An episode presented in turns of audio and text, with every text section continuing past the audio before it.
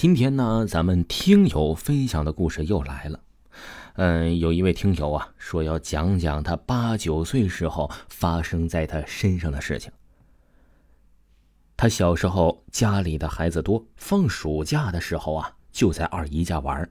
二姨跟姨父的弟弟住在了一个房子里。那时候都穷，也没钱盖房子。姨父的弟弟，我叫啊。二所叔小时候我很害怕他，他整天酗酒打媳妇儿。他儿子才两岁的时候啊，媳妇儿就被他打跑了。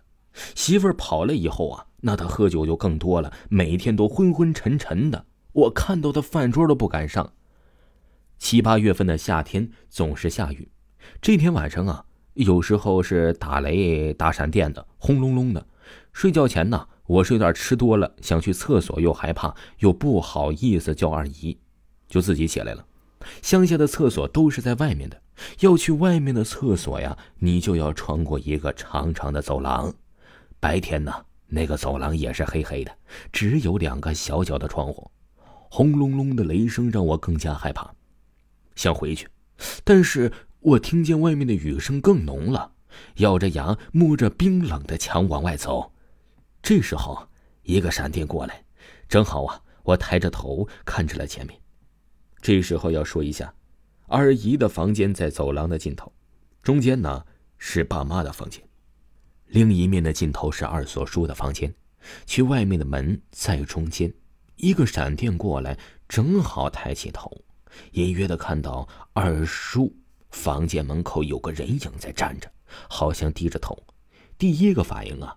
就是这二所叔喝多了，闪电过后又是轰隆隆的雷声，害怕的不敢去厕所了，想回去叫二姨。接着又一个闪电，我看到那个黑影还在，恍惚之中感觉那个黑影好像看向了我这里，我真的害怕极了，想退回房间，可是脚像定住了一样动不了，只是感觉眼泪啊是不停的往外流，也不争气的尿了裤子，终于叫了出来。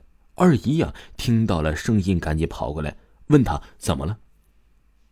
扑到了二姨的怀里，只知道哭。二姨也没有责怪我，说：“没事儿，别哭，别怕。”我没敢看那个门口，二锁叔还在不在，就被二姨领回了屋里。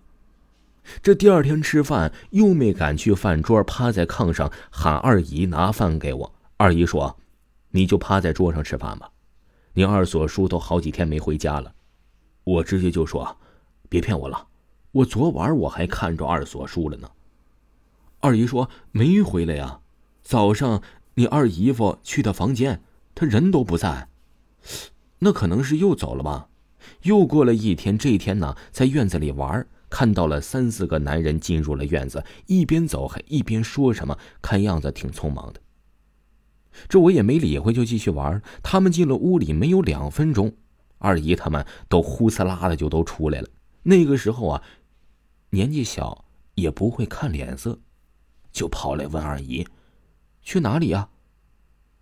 二姨说：“你去养鸡场找毛毛玩，我呀，呃，等一会儿就回来了。”后来才知道，二锁叔死了，是火车压死的，死了最少一周了，身体被压成了两半啊。